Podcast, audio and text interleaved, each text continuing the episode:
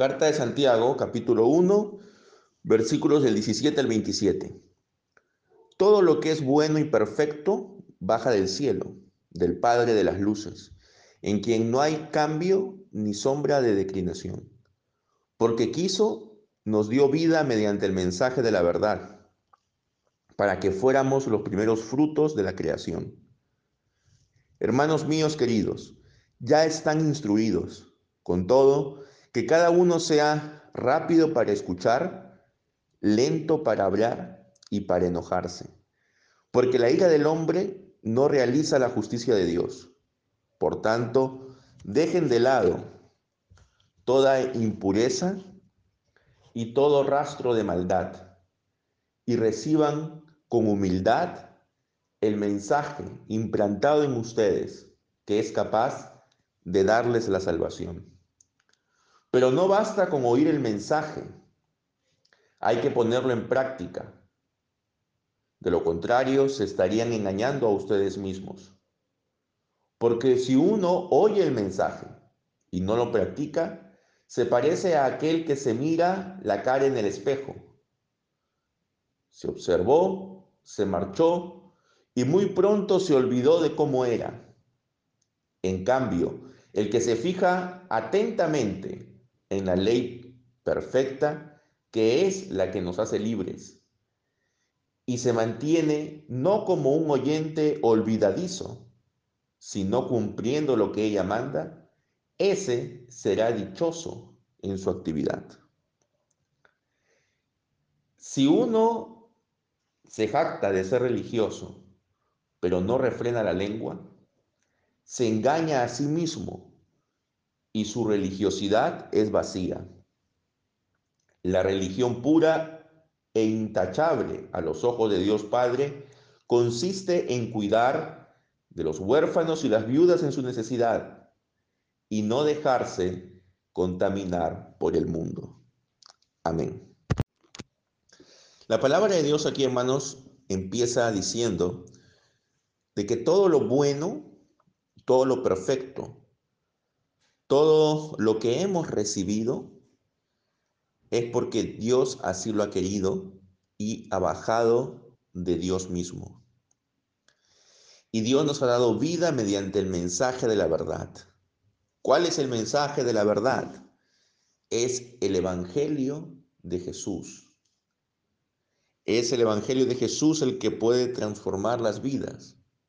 Es el Evangelio de Jesús el que puede hacer de que seamos primicias de la creación. Como dice eh, el apóstol Pablo en la carta a los romanos, en el capítulo 8, en el versículo 23, cuando dice, también nosotros que poseemos las primicias del Espíritu. Entonces, tenemos que tener cuidado cuando a veces decimos que Dios nos manda castigos, nos manda pruebas, nos manda eh, cosas negativas. ¿No será que estas cosas negativas son producto de nuestra propia necedad? Y esto lo vamos a ver más adelante. Y a veces nos enfocamos en lo negativo y no vemos las bendiciones que Dios nos manda. Luego indica de que debemos ser rápidos para escuchar. Alguien que no sabe escuchar no va a poder entender al otro. Y si no puede entender al otro, entonces va a entrar en un constante conflicto y no va a tener paz. También nos indica el texto, hermanos, de que debemos desterrar todo rastro de maldad y de impureza y recibir con humildad, con mansedumbre el mensaje, es decir, el Evangelio que ha sido implantado en nosotros. Ahora hay muchas personas que buscan enseñar, Si uno ve en las redes sociales, ve en, en la internet, uno puede ver a muchas personas enseñando.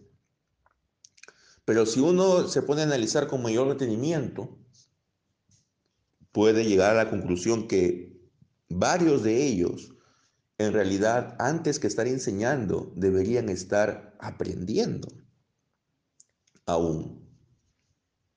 Y es que la democratización de la información, el que ahora a un clic de distancia tú puedas acceder a mucha información, tiene un punto bueno y tiene un punto malo.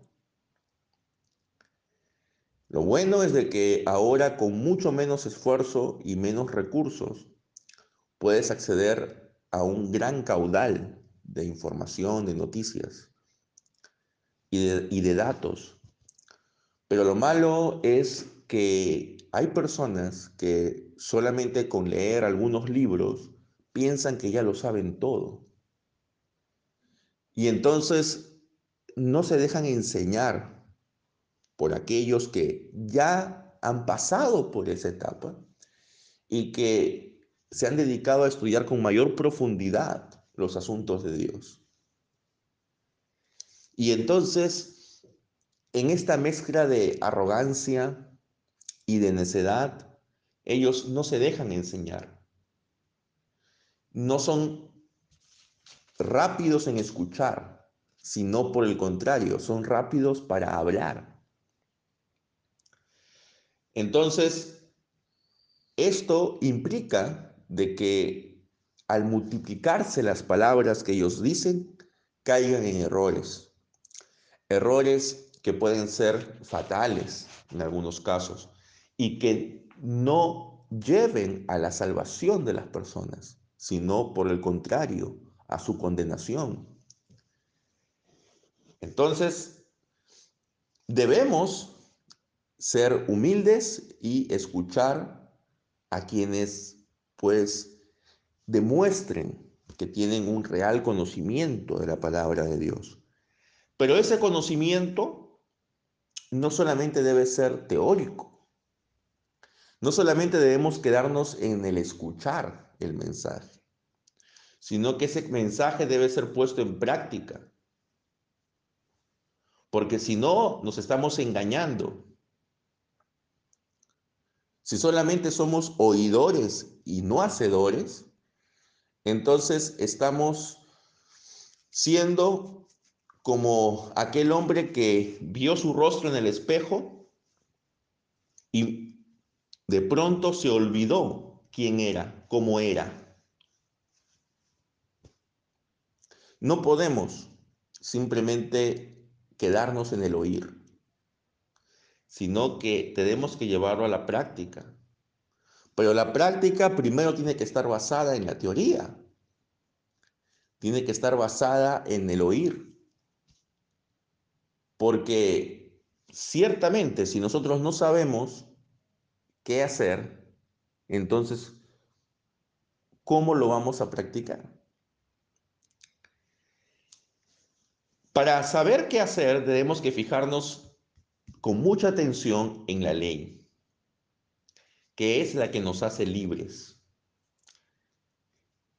Y si cumplimos con la ley, entonces seremos dichosos, dice la palabra. Esta parte no le gustaba al reformador Martín Lutero, porque decía aquí Santiago pareciera que quiere que los cristianos que ya han sido liberados del yugo de la ley vuelvan a estar sometidos bajo su peso. No entendía esta parte de la carta de Santiago, como también otra parte del capítulo 2. Y entonces Lutero rechazaba la carta de Santiago, al punto tal que dudaba de ponerla o no en el canon. Pero en realidad lo que Santiago aquí está diciendo no es de que nuevamente vamos a estar bajo la ley de Moisés con sus 613 normas, sino que hay una ley que es eterna, Hay una ley que trasciende a la ley de Moisés, pero forma parte de ella. Hay principios morales que están plasmados en lo que nosotros conocemos como los diez mandamientos o el decálogo. Además, tenemos las enseñanzas de nuestro Señor Jesús, todos los principios morales y éticos que están en ella. Tenemos la enseñanza apostólica. Entonces, todo eso forma parte de la ley que libera, de la ley que es perfecta. Aquí no está hablando Santiago de las ceremonias, de los rituales del antiguo Israel. No está hablando de días de fiesta, de sacrificios. No está hablando de comidas inmundas o, puras. Todo eso ya quedó atrás. Aquí él está hablando de cuestiones éticas y morales. A veces en cuanto a la concepción de la ley, los cristianos nos vamos a dos extremos. Por un lado, hay algunos que quieren seguir cumpliendo la ley tal cual, y ahí cometen un grave error. Pero por otro lado hay algunos que dicen que la ley por completo ya no sirve y que ya no es vinculante para nosotros. Ellos también están en un error. Lo correcto es decir de que buena parte de la ley ya no está vigente ya fue abrogada, pero los principios morales que están registrados en el Decálogo siguen siendo vinculantes para el pueblo de Dios en la actualidad. Y eso dice el, Santiago que nos da libertad Hay personas que dicen de que la libertad es el fin máximo del ser humano. Y ellos entienden la libertad como el no tener ningún impedimento para hacer lo que les venga en gana y que el único límite es no hacer daño a otra persona. Ellos dicen, mientras yo no, no le haga daño a la vida, a la libertad o a la propiedad de un tercero, yo puedo hacer lo que me venga en gana. Y eso es mi libertad. Y mi libertad es mi bien más preciado. E incluso algunos cristianos simpatizan con este tipo de expresiones. Pero aquí vemos que lo que nos hace libres es la ley, el cumplir la ley. Y esto está en concordancia con lo que dice nuestro Señor Jesucristo en el Evangelio, que dice que la verdad nos hará libres. Pero ¿cuál verdad?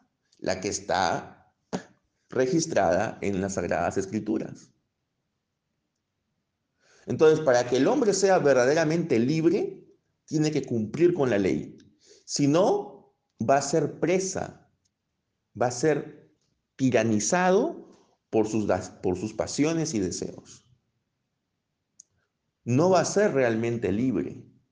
Él piensa que es libre, pero en realidad es esclavo de su propio yo. Hermanos, terminamos este texto indicando cuál es la naturaleza de la verdadera religión. Hay algunos que le tienen temor a la palabra religión, no quieren usarla porque pareciera que les oprime, pareciera que los limita, pareciera que la religión es para ellos algo rígido, algo sin vida. Y por eso dicen, yo no soy religioso, soy espiritual.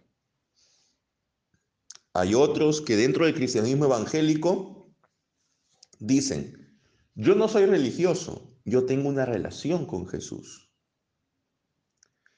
Y aunque estas frases suenen bonito, no son reales. Porque ciertamente el cristianismo sí es una religión. Pero podemos vivir el cristianismo de una manera verdadera o de una manera falsa. Podemos quedarnos solamente en la superficie o podemos realmente entrar en su esencia. De eso dependerá cómo nosotros seamos verdaderos cristianos. Aquí nos habla Santiago de dos características fundamentales de la verdadera religión, que es el cristianismo. La primera consiste en cuidar, en ayudar al prójimo en necesidad. Las viudas y los huérfanos eran en esa época las personas más desvalidas de la sociedad. Porque normalmente era el varón el que trabajaba. Entonces, una viuda, al no tener un varón que provea para su manutención, estaba desvalida y algunas tendrían que dedicarse a mendigar. Entonces, una viuda necesitaba del apoyo de otros. Y si esa viuda tenía hijos, esos hijos eran huérfanos y también necesitaban de la ayuda. En algunos casos incluso podrían haber muerto ambos padres y estos hijos estaban completamente indefensos. Entonces, estas personas necesitaban de una ayuda social, una ayuda plasmada en un apoyo económico, en un apoyo emocional. Y entonces los cristianos tienen que estar dispuestos a dárselo. No en vano los cristianos fueron los primeros que formaron hospitales, que formaron orfanatos, porque allí se vio reflejado el amor al prójimo. Los cristianos rescataban de la basura a los niños no deseados, que eran dejados allí, y ellos los criaban. Entonces, los cristianos siempre han ayudado al prójimo en necesidad. Por otro lado, el cristiano se mantiene alejado de lo que le contamina.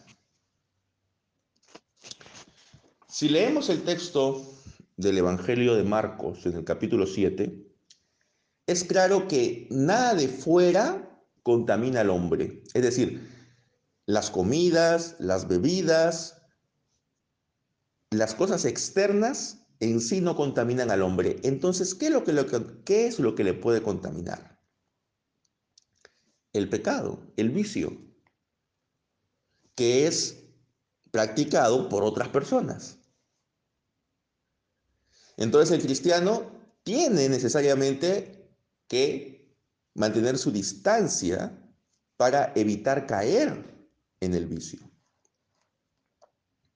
Ambas cosas, la ayuda al prójimo y el mantenerse eh, sin contaminación del mundo, ambas cosas deben ir de la mano. Ninguna es más importante que la otra. Y realizar una no te excusa de no hacer la otra. Hay personas que dan mucha ayuda social, pero en su vida personal tienen varias fallas. Y cuando uno los confronta, ellos tratan de justificarse diciendo, pero mira, yo ayudo al prójimo. Yo doy grandes donativos para las personas con necesidades. Pero el ayudar al prójimo no es una excusa, ni tampoco nos da una carta blanca para poder hacer lo que queramos en la vida. El ayudar al prójimo es parte de nuestro deber como cristianos. Y al mismo tiempo debemos estar limpios. Pero el vivir una santidad tampoco debe ser excusa para no ayudar al prójimo. Porque alguno podría decir, bueno, para yo mantenerme limpio y puro, voy a evitar todo contacto con el mundo exterior, salvo el indispensable. Entonces, si tenemos esa visión, pues no vamos a ayudar a nadie, porque para ayudar a alguien necesitamos tener un contacto con esa persona. Entonces, lo que aquí nos manda este texto es que tengamos un equilibrio. Tengamos contacto con las personas, con las personas que nos necesitan, pero sin caer en el pecado. La palabra de Dios no nos pide que nos aislemos en una burbuja. El mismo Señor Jesús, cuando oró al Padre por sus seguidores, le dijo, no te pido que los saques del mundo, sino que los guardes del mal. Entonces nosotros estamos en el mundo. Vivimos rodeados de personas que dan rienda suelta a sus deseos y pasiones. La idea no es retirarnos a un lugar inaccesible en lo alto de una montaña para mantenernos limpios. La idea es que aún viviendo en medio de estas personas, podamos compartir con ellos en todo lo que no sea pecaminoso. Pero en cuanto a sus vicios, en cuanto a sus maldades, debemos mantener distancia. Debemos estar cerca a ellos para ayudarles. Debemos estar dispuestos a mostrarnos solidarios en sus aflicciones. Pero no debemos tolerar ni promover sus vicios. Ambas cosas, hermanos, deben ir de la mano. Ambas cosas son importantes. Y así nosotros mostraremos que no nos hemos quedado en la superficie del ritual. Porque podríamos vivir un evangelio cómodo en el cual solamente nos limitamos a ir todos los domingos a la iglesia, participar en algunas actividades de la iglesia y vivir una vida, digamos, respetable. Y con eso diríamos que ya es suficiente. Se nos consideraría buenos ciudadanos, buenos cristianos, pero eso realmente no es suficiente. La palabra nos manda a ayudar al prójimo a los necesitados. Y al mismo tiempo nos manda a mantenernos limpios. ¿Cómo lograr ambas cosas a la vez? Pues debemos pedirle a Dios sabiduría para que Él nos guíe, para que nos dé las palabras precisas en el momento adecuado. Como hemos ya analizado en el versículo 19. Seamos rápidos para escuchar, lentos para hablar, lentos para enojarnos. Cuando estamos con ira, no hacemos la justicia de Dios. Porque muchas veces podemos decir cosas de las cuales después nos vamos a arrepentir. O podemos acusar a alguien de algo de lo que no estamos seguros.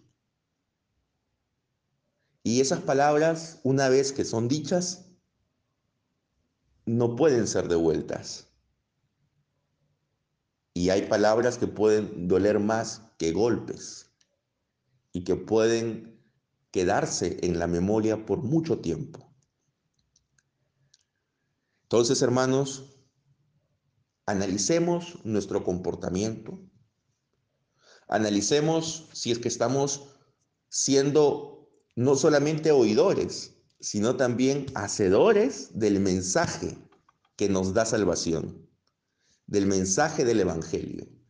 Y si estamos practicando la verdadera religión. Dios les bendiga, amados hermanos. Amén.